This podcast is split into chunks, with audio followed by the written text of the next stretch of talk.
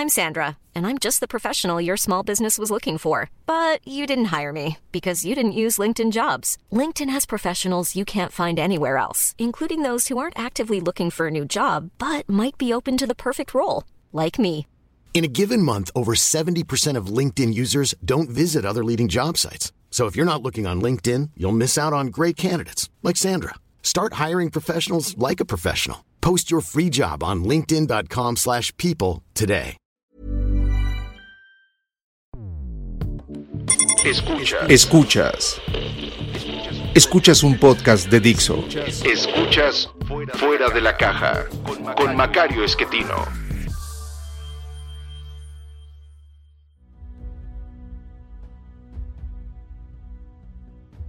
Bienvenidos, esto es Fuera de la Caja. Yo soy Macario Esquetino, le agradezco mucho que me escuche. Esta es la emisión número 96 de Fuera de la Caja y por ser emisión par nos toca hablar de los temas de largo aliento. En esta ocasión lo que quisiera es eh, hacer eh, una pequeña elaboración acerca de lo que creo que vamos a tener que hacer en México. Esto va a parecer un tema coyuntural, pero en realidad es algo que tiene que ver con el mediano y el largo plazo. Eh, me refiero a la reconstrucción de este país. Eh, me imagino que no es claro para todo mundo, eh, pero lo que estamos viviendo hoy en México es la destrucción del Estado Nacional. esto parecerá pues una opinión un poco extrema para muchos. sin embargo, me parece que lo que tenemos enfrente no es una situación sencilla, no es algo normal, no estamos frente a un gobierno eh, incompetente, como uno pudiera imaginarse. Eh, estamos frente a una destrucción total, eh, que es algo muy, muy diferente. si nos queremos acordar de un gobierno que no pudo hacer las cosas bien, pues tenemos en el corto plazo, o bueno, en la memoria más o menos reciente, lo que ocurrió en el gobierno de Vicente Fox, una época en la cual llegaron nuevas personas al gobierno, primera vez en muchísimo tiempo, que quienes ocupaban los cargos directivos no eran del PRI, eh, eh, no tenían experiencia en el manejo gubernamental, aunque muchos de ellos eh, traían conocimientos de directivos, digamos, de, de, la iniciativa privada. No, no es lo mismo la administración pública, les fue difícil, no tenían tampoco una fuerza política relevante, aun cuando Vicente Fox ganó la presidencia, no tenía mayoría en el Congreso, en ninguna de las dos cámaras, ni mucho menos entre los gobernadores. Eh, seguíamos teniendo una presencia muy marcada del viejo sindicalismo, de las viejas alianzas entre empresarios y priismo, de manera que no había mucho que pudieran hacer desde el gobierno de Vicente Fox y efectivamente no pudieron hacer mucho. Esto eh, llegó a un punto determinante cuando no se logró sacar adelante la idea del aeropuerto de la ciudad de México y a partir de ese momento prácticamente Vicente Fox eh, se quedó de adorno, ya no pudo lograr mucho más, estoy hablando de 2002, eh, al año siguiente perdió la elección intermedia, todavía tuvo menos fuerza eh, y, y, lo único que logró fue pues mantener al gobierno funcionando y tratar de que su candidato, aunque no fuera realmente candidato suyo, sino de su partido, Felipe Calderón, pudiera ganar la elección presidencial. Como efectivamente ocurrió. Eh, ese fue un gobierno que, que, no logró mucho. El de hoy es una cosa distinta. El de hoy no es que no esté logrando mucho, es que está destruyendo todo. Es muy diferente. Eh, la idea que tenía el eh, señor López Obrador de transformar profundamente la administración pública, en los hechos significa tirar a la basura lo que México ha hecho durante los últimos 25 años, o si contamos el periodo en el cual se tuvo que sacar adelante al país después de la crisis de 1982, pues estamos hablando de prácticamente 40 años de trabajo, 35, que eh, se van a la basura eh, porque lo que intenta el eh, presidente López Obrador es regresar a la época de 1970 cuando él conoció la civilización. Y la imagen que se le grabó fue pues de un país en el cual había un presidente que decidía absolutamente todo, que también como él sufría de esta necesidad de estar hablando continuamente eh, sin eh, producir mucho resultados y que fue pues el, inicio de estos 12 años trágicos para la economía mexicana, la docena trágica se le ha dado en llamar, en los gobiernos de Luis Echeverría y José López Portillo. Eso es lo que está intentando recuperar López Obrador, pero esto es algo imposible. simplemente no se puede lograr ya en, en, en México en el siglo XXI con acuerdos comerciales con una gran cantidad de países, en particular con Estados Unidos y Canadá, es imposible rehacer ese tramado eh, institucional de los años 70, eh, romper con todas las demás reglas que hemos ido construyendo para tratar de sustituirlas por la voluntad de una sola persona, eh, nos da como resultado un derrumbe generalizado. si usted suma a eso dos fenómenos que son también de largo plazo, eh, pero que en estos momentos están llegando a una situación crítica, eh, el asunto se complica aún más. Por un lado me refiero a la debilidad fiscal del gobierno. Eh, México tiene problemas con sus cuentas públicas desde mediados de los años 60.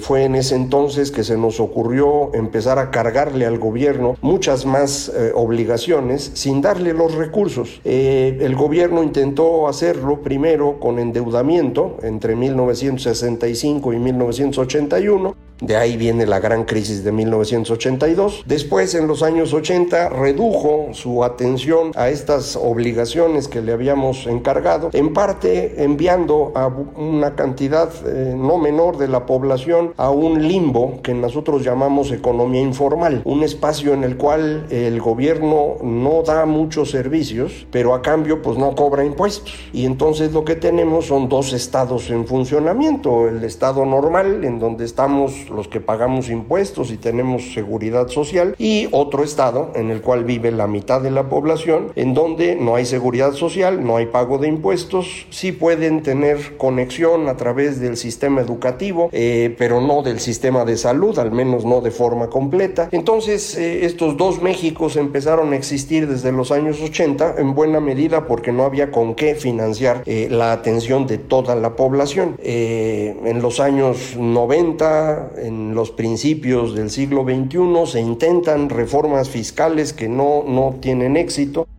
por fin, en 2013 se logra una reforma fiscal más o menos útil que ha permitido incrementar la recaudación, pero que aún se queda corta frente a las necesidades eh, que le hemos encargado al gobierno. Entonces, eh, esta situación crítica no existía en los años 70 y hoy sí existe y se suma, insisto, a este intento de recuperación de la voluntad omnímoda presidencial, que es lo que ha estado intentando López Obrador. Eh, el, el otro proceso relevante que también eh, se ha ido deteriorando en el tiempo es la seguridad pública. Eh, esta no, no se complica desde, 90, desde 65, pero sí desde 97, que es a partir del momento en el cual el régimen de la revolución desaparece, eh, se acaba el control que se tenía de buena parte del crimen y este al mismo tiempo sufre una transformación estructural debido a la muerte de Amado Carrillo, el señor de los cielos, como se llamaba,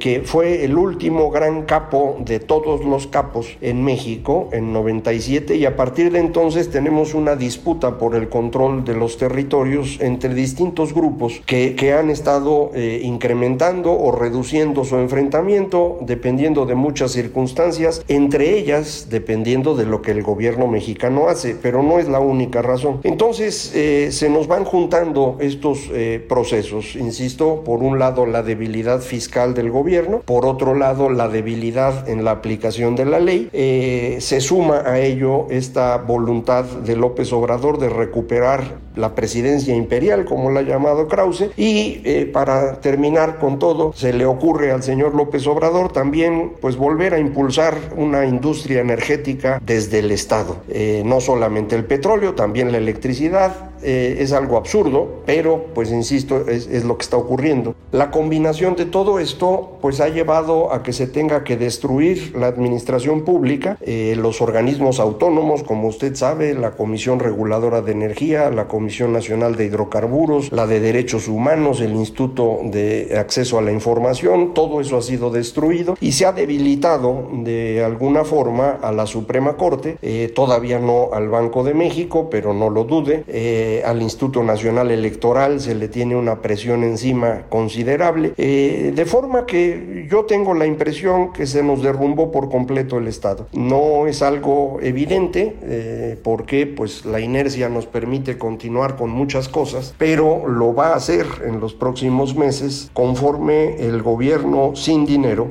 no pueda ya llevar a cabo funciones elementales de su operación, conforme Pemex haga una implosión, es decir, se destruya hacia adentro debido a su incapacidad productiva y, sus graves problemas financieros. Entonces, cuando esto sea más o menos claro, eh, yo esperaría nos daremos cuenta de que eh, va a ser necesario reconstruir al país. Eh, y este proceso de reconstrucción me parece, pues es una gran oportunidad. Ya habíamos platicado en alguna ocasión de, de, pues esta necesidad de, de tener un poco de optimismo. Bueno, pues ya traigo el optimismo con usted. Vamos a tener una gran oportunidad. Vamos a poder reconstruir al país. Claro que en el proceso para eso primero va a venir eh, la, destrucción final, pero bueno, no se fije usted en detalles. Vámonos hacia adelante, vámonos a ver eh, qué es lo que deberíamos reconstruir. Y sobre eso, pues eh, tengo algunas ideas que a lo mejor le, gustan, se las ofrezco.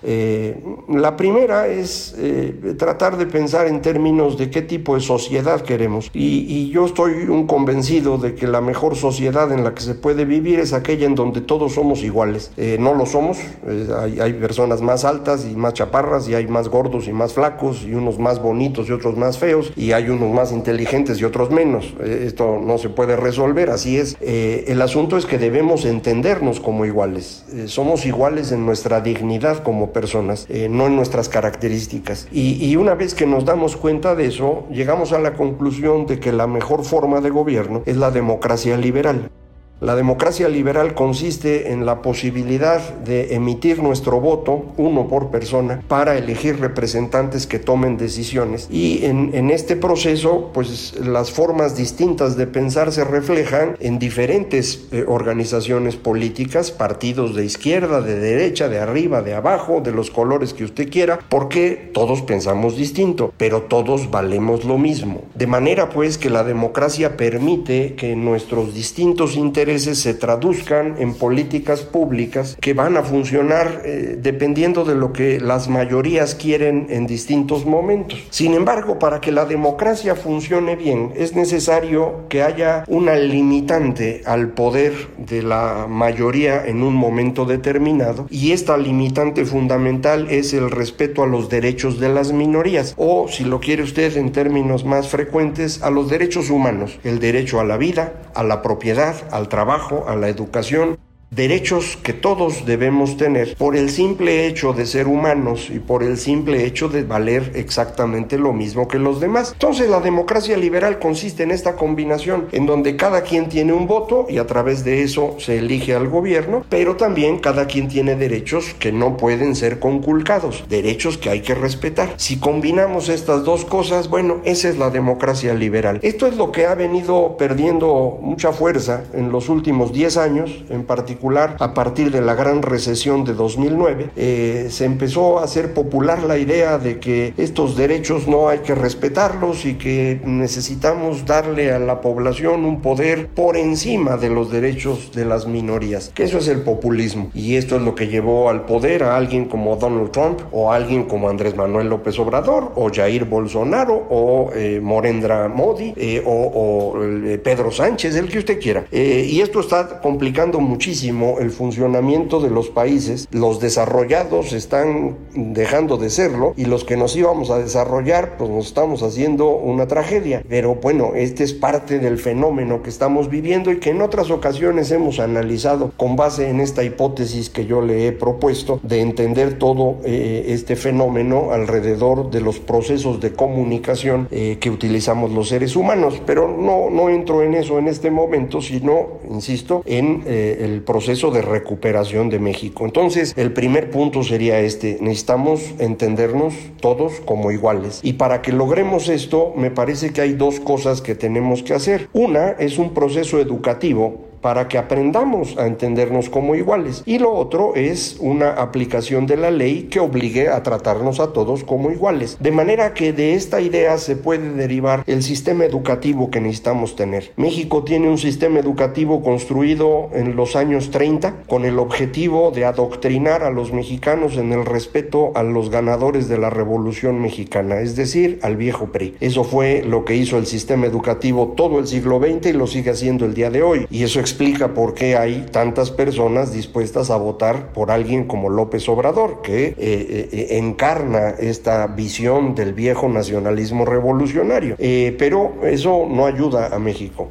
ayudar a México en términos educativos es que los niños aprendan desde chiquitos que todos somos iguales. No que todos son iguales y pasan todos el año porque así funciona educación pública hoy. No, me refiero a que todos somos iguales en términos de nuestra dignidad y hay que aprender a tratar a todos igual, no importa si son grandes, eh, chiquitos, gordos, flacos o lo que sea. Eh, aprender esto y aprender una variedad de lenguajes es, en mi opinión, lo único que hay que aprender en primaria. Eh, nosotros les enseñamos un montón de cosas raras a los niños, pero pues hay que aprender a hablar el idioma que uno tiene, que para nosotros es el español, algún otro, probablemente el inglés, pero hay más opciones. aprender el lenguaje de las matemáticas, el lenguaje plástico, el lenguaje musical, el lenguaje del cuerpo, eh, y eso es todo, ¿eh? no, no creo que, hay que haya que hacer demasiado al respecto. Los que saben de educación me corregirán sin duda, porque bueno, pues ya sabe usted que conforme uno va tocando temas distintos, se encuentra uno expertos por todas partes, pero bueno, pues es, es mi, mi propuesta en este momento, eh, entender a la educación como el proceso que nos va a servir para entendernos todos como iguales, porque esta es la base de una sociedad que funcione. Eh,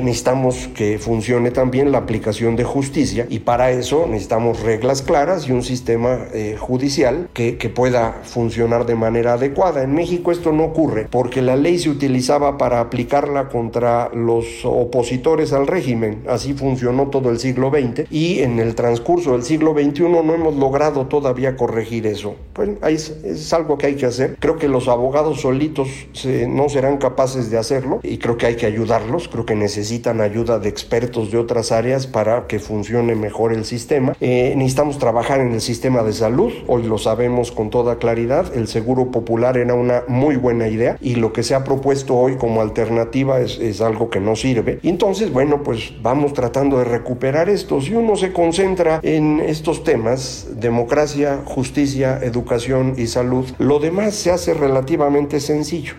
¿Cómo distribuimos la carga? Es decir, cómo vamos a poner los impuestos, cómo vamos a distribuir los gastos entre la federación, los estados, los municipios, eh, cómo debemos hacer el proceso de transición de lo que hoy tenemos a lo que queremos tener. Todo eso es relativamente simple si estamos de acuerdo en la idea de que todos somos iguales y de que todos debemos aportar los recursos para que México sea exitoso. Aquí el problema que tenemos es que el gobierno actual eh, va justamente en contra de estas ideas. Eh, el gobierno actual ha estado tratando de convencernos de que no somos iguales, de que hay unos mejores que otros. Eh, los que son mejores son los que están a favor del gobierno. Eh, ellos le llaman el pueblo o los pobres o los de abajo, eh, pero en el fondo se refieren simplemente a los que los apoyan. como quiera que sea, polarizar es algo que va en contra de la democracia. Lo que nos interesa, insisto, es aprender a vivir todos como iguales, iguales en nuestra dignidad,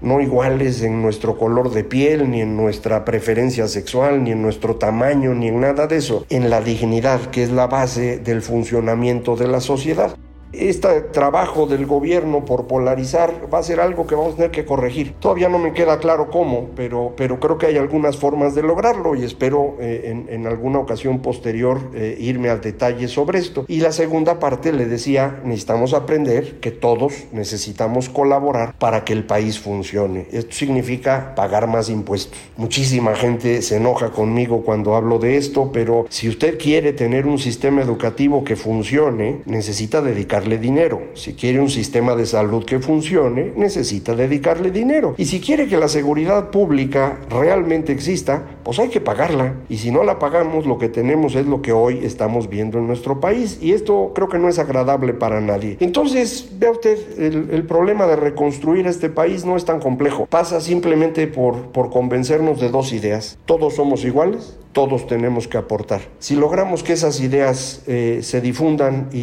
y, sean populares, lo demás lo vamos a hacer con, con bastante facilidad. Espero haberlo convencido y de cualquier manera ya se nos acabó el tiempo. Eh, ya seguiremos platicando de este y otros temas en el futuro. Yo, como siempre, le agradezco muchísimo que me escuche y ya sabe, para comunicarse conmigo, Macario MX. En Twitter, arroba Macario MX, correo electrónico macario arroba macario.mx, página www.macario.mx. Muchísimas gracias. Esto fue Fuera de la Caja.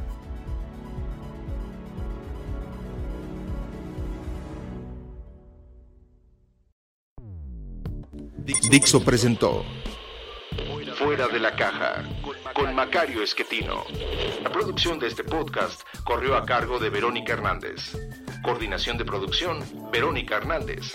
Dirección General, Dani Sadia.